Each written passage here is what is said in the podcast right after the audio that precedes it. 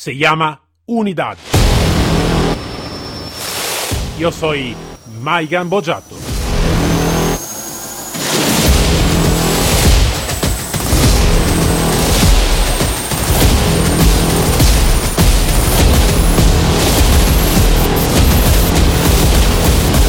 Unidad K9.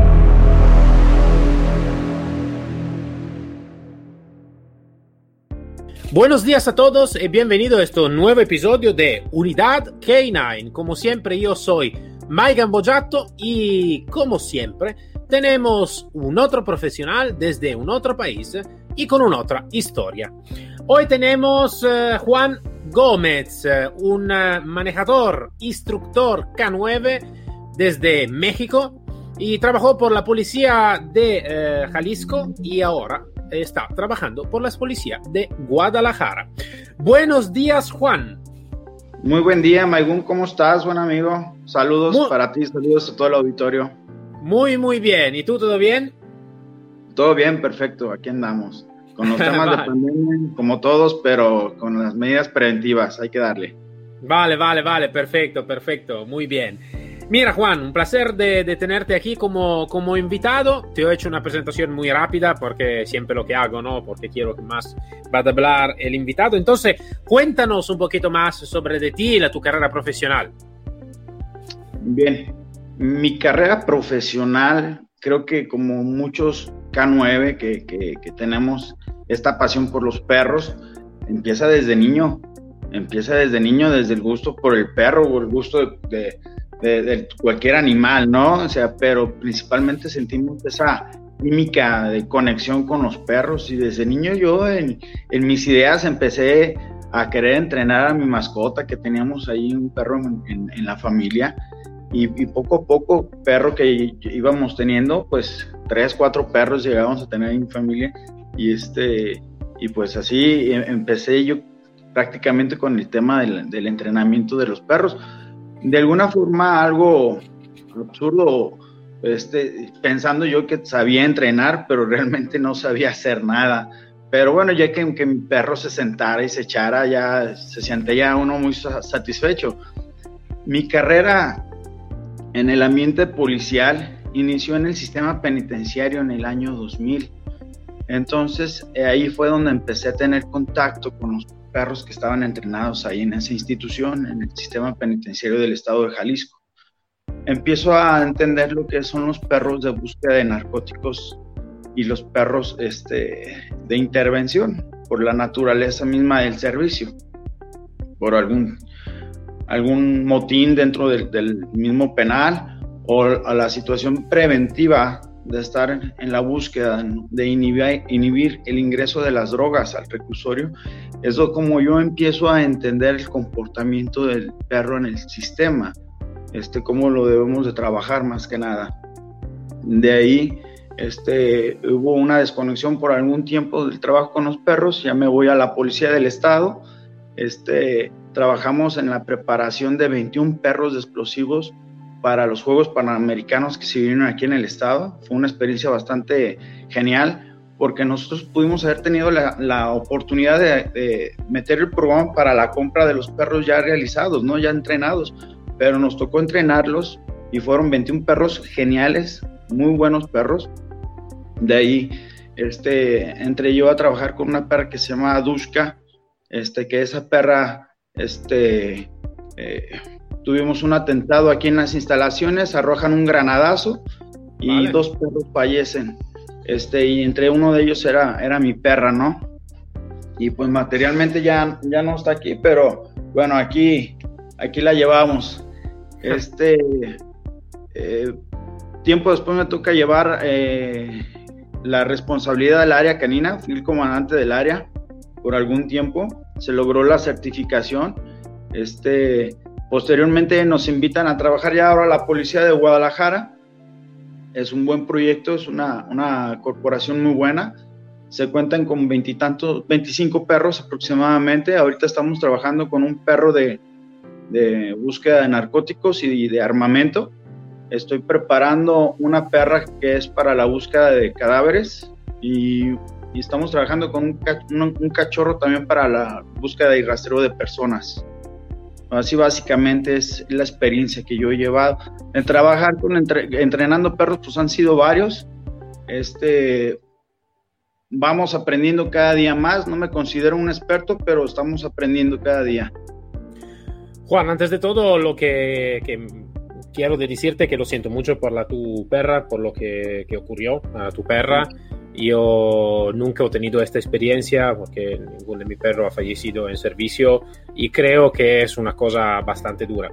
Eh, y te marcó bastante, lo veo da... porque claro, el vídeo no se puede mirar en el podcast, pero eh, sí que miré lo que tú mostraste, ¿no? entonces es un eh, tatuaje, creo que se dice en español también, de, de la tu perra, ¿no? Entonces eh, creo que es algo que marca bastante porque al final cuando trabajamos con un perro es un nuestro compañero al final. Entonces, eh, creo que es un sufrimiento bastante, bastante largo. Entonces, antes de todo, quiero de, decirte este que lo siento mucho por la tierra y seguro que estará cerca de ti y está cerca de ti también ahora.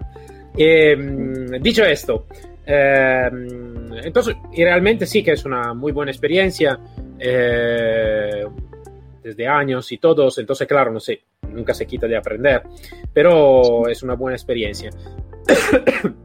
Lo que quiero decirte es, eh, ya contaste alguna experiencia, como ahora una experiencia, aparte de esta, de esta experiencia mm, que, que, me contaste, que, que, nos contaste, ¿está una otra experiencia que viviste en tu carrera profesional que te marcó en algún sentido? Que puede ser, a veces mucho me cuentan la primera búsqueda, el primer encuentro de, de la sustancia o algo de así.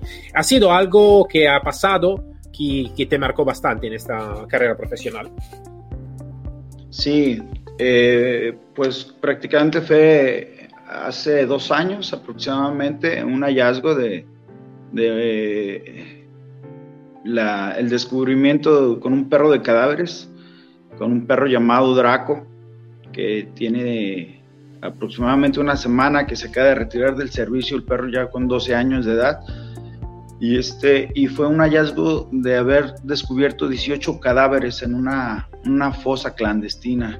Entonces, este, eh, Jalisco en algunos momentos ha vivido algunas situaciones criminales un poco complicadas, pero bueno, fue, fue un hallazgo bastante fuerte porque son 18 personas que, 18 familias, podemos decir que ya pues pueden tener esa paz de haber encontrado a su familiar, desgraciadamente pues no en las condiciones que ellos quisieran, pero eso te, te hace sentir mucha satisfacción pues de que eran 18 personas que perdieron la vida, desafortunadamente probablemente pues en, manos de la delincuencia, eh, de grupos criminales, pero este fue un muy buen resultado. Fue, creo yo, el mejor que, he encontrado, pues.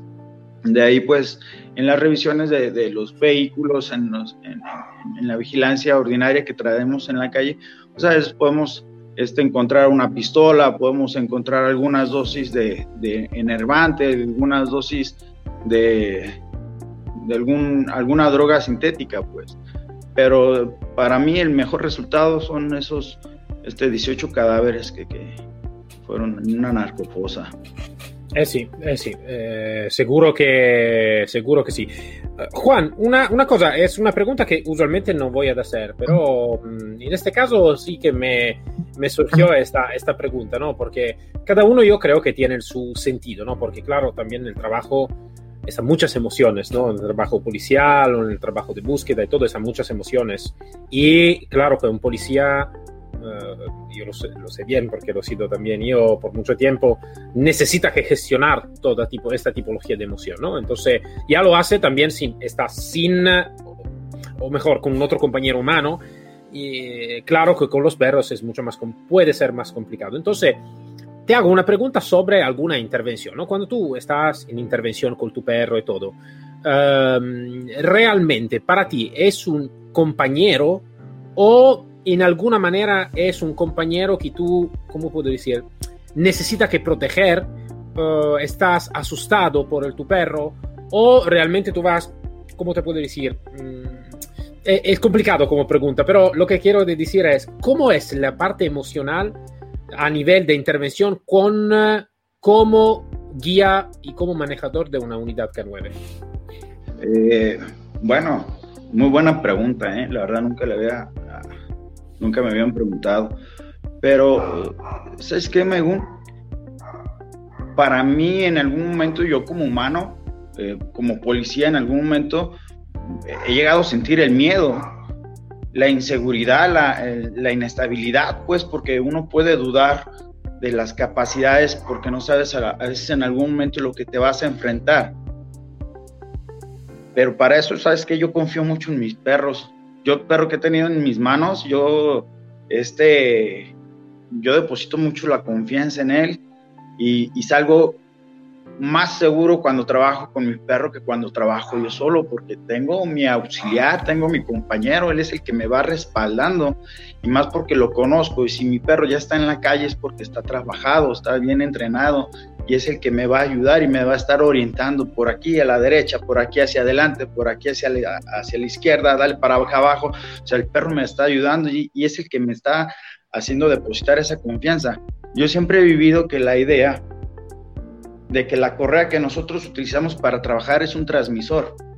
Y si tú llegas enfermo, llegas eh, este, eh, enojado, llegas triste, eh, de acuerdo a alguna emoción que tú puedas tener, cuando tienes el primer contacto al abrir la puerta de la jaula de tu perro, este, todo eso se lo puedes transmitir al perro, le puedes transmitir esa ansiedad, pero yo lo veo de alguna manera a veces diferente. Yo cuando yo voy por mi perro, si llego ya con alguna situación emocional, busco que ese contacto sea el que me reviente, que me saque toda esa energía negativa. ¿Por qué? Porque mi perro siempre me va a ver con la cola moviéndose, porque pues, es mi amigo, ¿no? Entonces ese contacto que tengo con el perro es el que me ayuda a liberar, a desfogar todas esas emociones y salgo de la jaula corriendo ya con mi correa, y con su collar y, y, salimos a jugar, salimos a trabajar. Él, él, él me ayuda a, desahogar toda esa energía negativa de alguna manera. Entonces, cuando yo estoy trabajando, salgo más decidido cuando traigo a mi perro que cuando no lo tengo. Eso me queda muy claro. Esto es una pregunta un poquito diferente porque realmente muchas veces eh, me estoy dado cuenta que eh, están muchos falsos mitos también, ¿no? Por la unidad K9 o a veces también por las personas que van a vestir la uniforme, ¿no? o de la institución o algo de así, ¿no? Que a veces la gente piensa que nosotros no tenemos emoción o necesitamos que tener alguna emoción y otra no, ¿no? Eh, realmente nosotros estamos complejos como todos los seres humanos, entonces también atrás de, la, uniforme sí que tenemos muchas emociones, muchos pensamientos. Eh, y esto claro se va a transmitir como tú has bien dicho, la correa es como una liga con un enlace muy fuerte, ¿no? al final se llama unidad para nada, ¿no? Es como, no para nada, es como una un ser simbiótico, ¿no? Yo te lo voy a decir siempre, ¿no? El humano y el perro. Entonces sí que me gustaba saber más sobre este. hablando un poquito más sobre, sobre el perro y sobre el entrenamiento. esta es una, es una, pregunta que hago un poquito más de frecuente. Hablamos a veces, eh, algún país está más de acuerdo de entrenar los perros y lo que se llama el perro duales, ¿no? Que hace más que una cosa, más de una especialidad. Algún país esto no, no le gusta, eh, como ejemplo la Italia, que no le gusta, ¿no? El perro duales quiere el perro solo, que hace una especialidad sola. Mm, eh, ¿Qué opinas tú sobre, sobre este tema? yo opino que es posible de acuerdo a la especialidad y si el perro te lo permite, este, yo creo que sí se puede.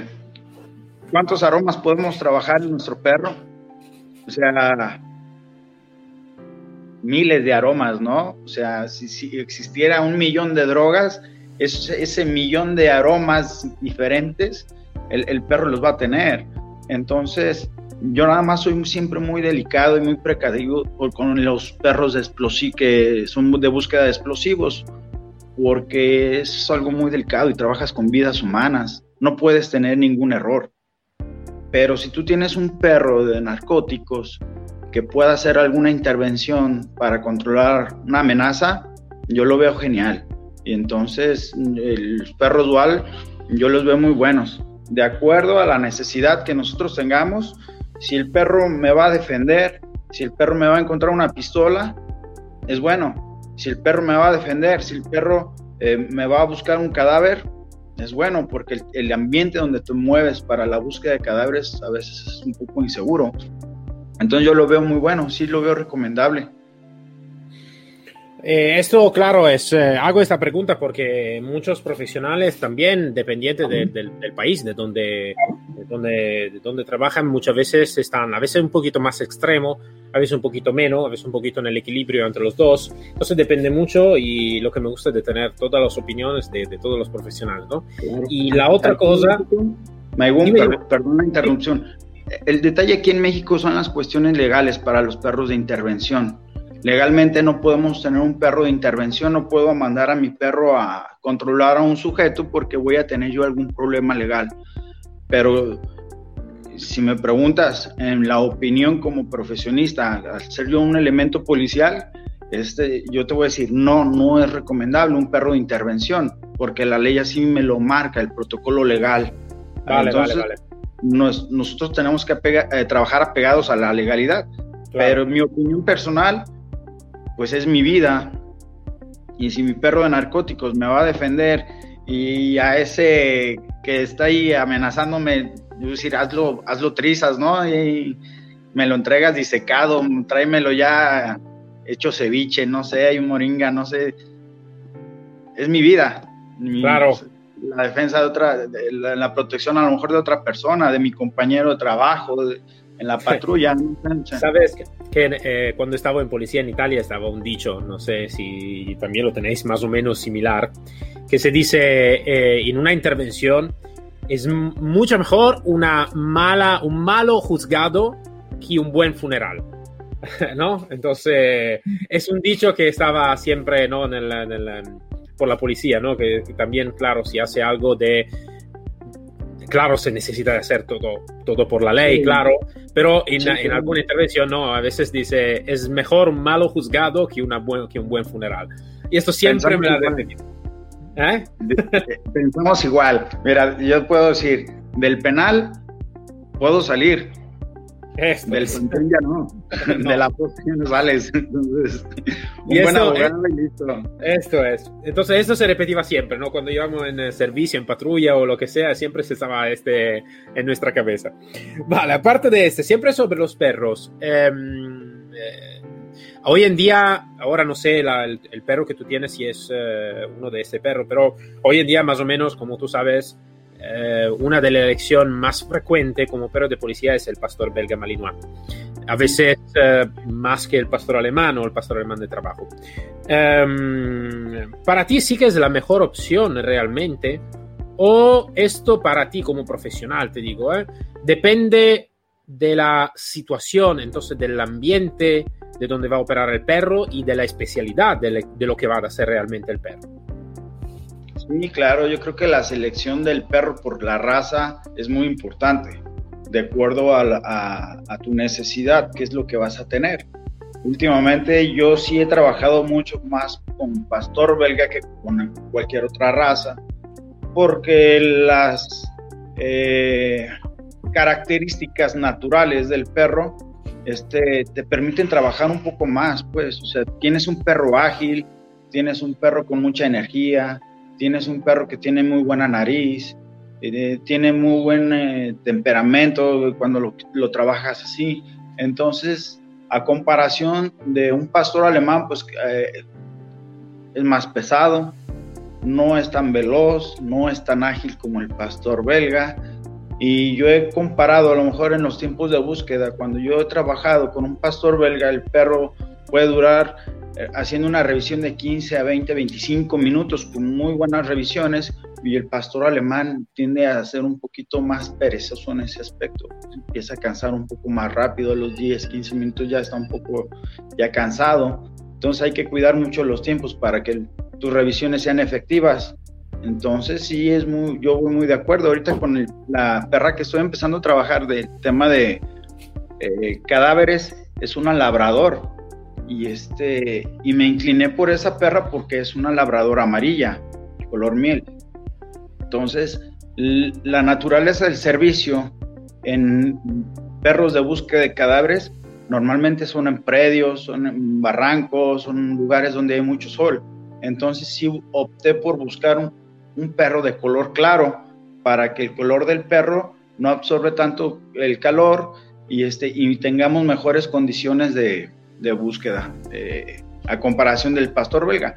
Entonces ya haciendo aquí mi análisis entre la selección del perro para esa especialidad, me incliné más por el labrador. El labrador también tenemos que es un poquito más lento, tenemos que, bueno, tiene buena energía, este, no tiene el, el, temperamento tan elevado como el, como el pastor belga, pero es buen perro para trabajarlo. Entonces la selección fue para la raza del labrador, de acuerdo a la necesidad que nosotros hemos tenido. Este, en estos días he estado trabajando eh, con un, perro muy curioso, el típico perro salchicha, este, eh, y la naturaleza de esos perros, pues son perros que están trabajando, eh, cobrando roedores, pues son, son perros que son, son perros de tierra. Entonces, tengo mucho la inquietud de seleccionar ese perro para también la búsqueda de cadáveres, porque tiene una intensidad en la búsqueda de su presa genial. Entonces, la raza pastor belga es una máquina, es, es, de lo mejor que podemos tener, pero pues también podemos aprovechar los caracteres de, los de las otras razas para poder tener buenos resultados. No estoy casado con la raza del pastor belga, me encanta, es una raza fabulosa, pero también me gusta trabajar con las demás y, sin tocar el tema de que a veces un perro que hemos recogido de la calle que no tiene ni siquiera características de ser perro a veces, te da muy buenos resultados también. O sea, el resultado es a mí el que me habla. Vale, vale, esto es algo de bastante frecuente. Muchos profesionales me han contestado también, eh, siempre enfocándose más a veces en la individualidad del perro que más en la raza. Eh, entonces cada uno, claro, tiene siempre tu opinión, entonces, pero yo comparto un poquito más la tu opinión, ¿no? Donde uh, sí que se necesita que mirar al perro, también algo según el contexto y no estar casado, ¿no? Como tú has dicho, sí. con, una, con, una, sola elección, ¿no? Claro. Uh, sí. Lo que quiero de preguntarte, sí que tú también has sido como, eh, como responsable también de la, de la, tu sección, de la tu de tu equipo y todo. Um, hablando con muchos profesionales de muchos países, uh, está siempre algún fallo, no mucho en, el, en, la unidad K9 en sí mismo, pero un poquito en alrededor a nivel institucional, ¿no? donde a veces la unidad K9 no está bien valorada, a veces eh, sube como importancia cuando está un mando que es más interesado en los perros, a veces baja un poquito como, como como, como interés cuando está un mando que no tiene mucho interés por los perros. En algún país mm, todavía no está bien valorada, a veces faltan uh, recursos, a veces faltan mmm, algunas cosas. te digo esto te estoy hablando en general, no estoy hablando ni del México, ni de Italia, ni de Colombia, ni de Estados Unidos. No, Estados Unidos tengo mucho dinero. Pero aparte de esto, eh, la que me, me gustaría de saber para ti, ¿no? Entonces, ¿qué si tú ahora necesitaría que elegir algunas cosas para la mejoría de la, de la unidad K9 en general, um, que puede ser recursos de dinero, que puede ser recursos de herramienta, que puede ser mejor valoración, eh, mejor empleo, ¿qué sería la tu elección? Entonces, ¿cuál es el, el fallo más grande que tiene la, no la unidad en sí misma, ma alrededor de la unidad, el empleo de la unidad y todo así? Sí, mira, eh, yo creo que es un conjunto, pero hablando ya como institución, sí es un problema al que te enfrentas en la parte administrativa. La parte administrativa para nosotros en algún momento te crea mucha confusión. ¿Por qué? Porque tú eres una área operativa. Entonces, normalmente las áreas K9 podemos gozar que tenemos áreas verdes, tenemos áreas de entrenamiento cuando llueve, ¿qué es lo que sucede? El, pasto crece y, y, tienes que llevar un control sanitario porque no es muy bueno que llevas este, uh, eh, que, que, tengas en tus instalaciones el pasto muy alto por prevenir la fauna nociva. Entonces, cuando tú vas a la parte administrativa y le pides equipo para arreglar tu área, te dice, oye, pero tú eres un policía, tu área es policía, es operativa, ¿tú para qué quieres una podadora? ¿Para qué quieres gasolina para la podadora? Y nos hemos enfrentado en situaciones muy complicadas para la liberación de los recursos. Cuando tú te estás inclinando a, al suministro a tus perros de un alimento de calidad, ellos no lo ven de esa manera. Ellos dicen, ¿sabes qué? Pues dales este alimento porque es el más barato, es el, el más popular en el mercado, porque es el que más sale en la tele, pues dales este, pero ellos no entienden la necesidad que nosotros tenemos para tener bien nutridos a nuestros perros de trabajo. No es una mascota, un perro de trabajo. Es un perro que requiere de cuidados especiales en su nutrición. Entonces, cuando tú le llevas esas especificaciones, te encuentras con muchas preguntas y de alguna manera, perdón, pero lo podemos considerar como algo tonto, pues. Pero bueno, son ellos los que no viven la situación de estar trabajando con, con, los perros y no ven la diferencia cuando le das un buen alimento, cuando no le das un alimento correcto. No puede decir que sea un alimento bajo en nutrientes, proteínas, grasas, porque puede haber alimentos óptimos para perros de trabajo, pero son de mala calidad.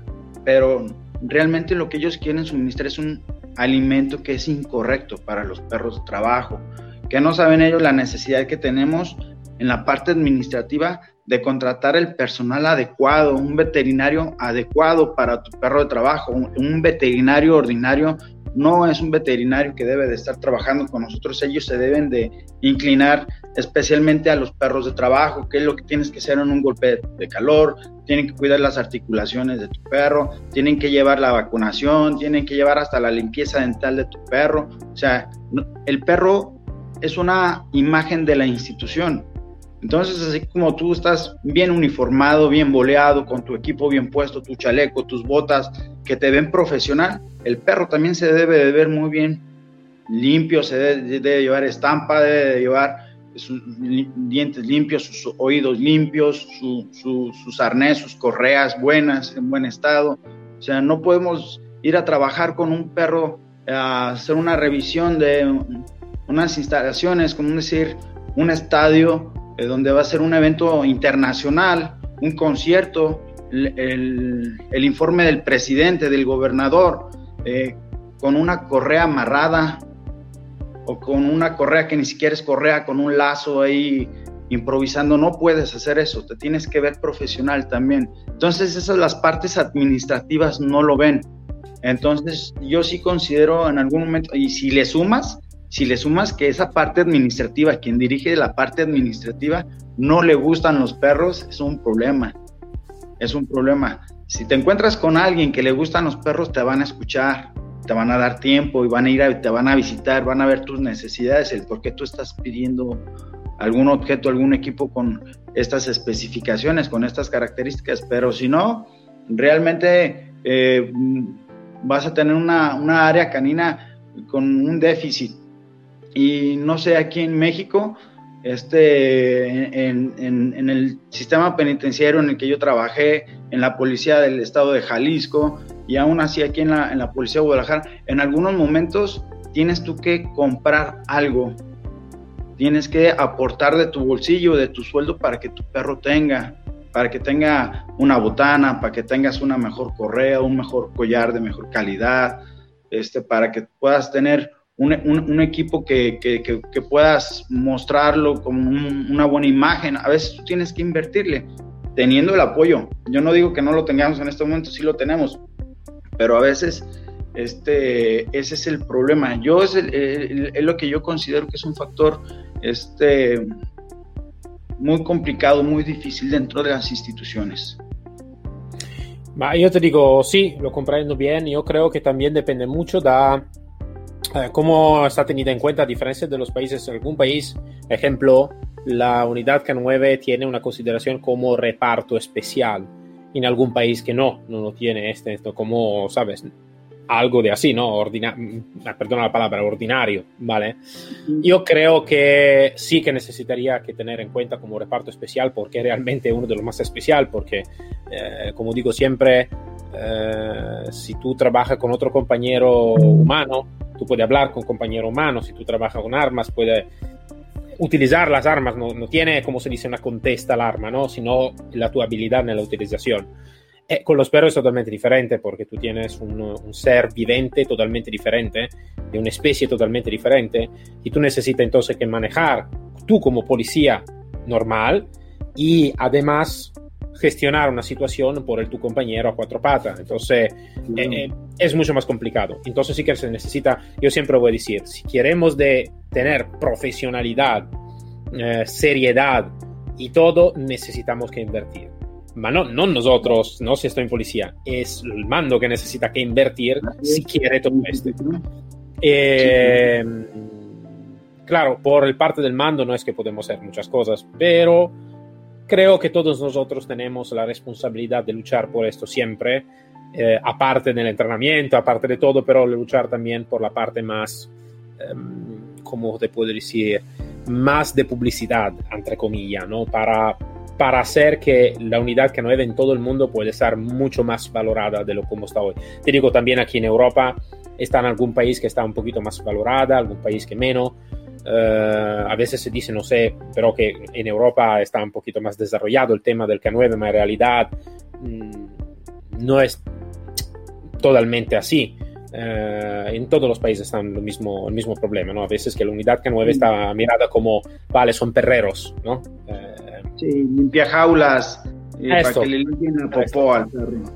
En realidad, en realidad no es así. Ejemplo, yo te digo, yo en Policía Italiana, yo estaba parte de, la, de los repartos especiales, entonces sí que tenemos un poquito más voz, ¿vale? En lo que estaba haciendo. No totalmente, porque están muchos problemas, pero yo creo que tenemos esta responsabilidad. Pero creo que juntos podemos hacer algo de interesante, ¿no? Algo que, claro. si no, damos a crecer la nuestra voz, seguro que alguien antes o después nos va, nos va a escuchar de seguro, poco poco, poco, esto cambia mucho, la, la policía en todo el mundo es dinámica, tiene que ir cambiando, las necesidades de, de la policía, eh, bueno, va de la mano al, a la vanguardia de la delincuencia.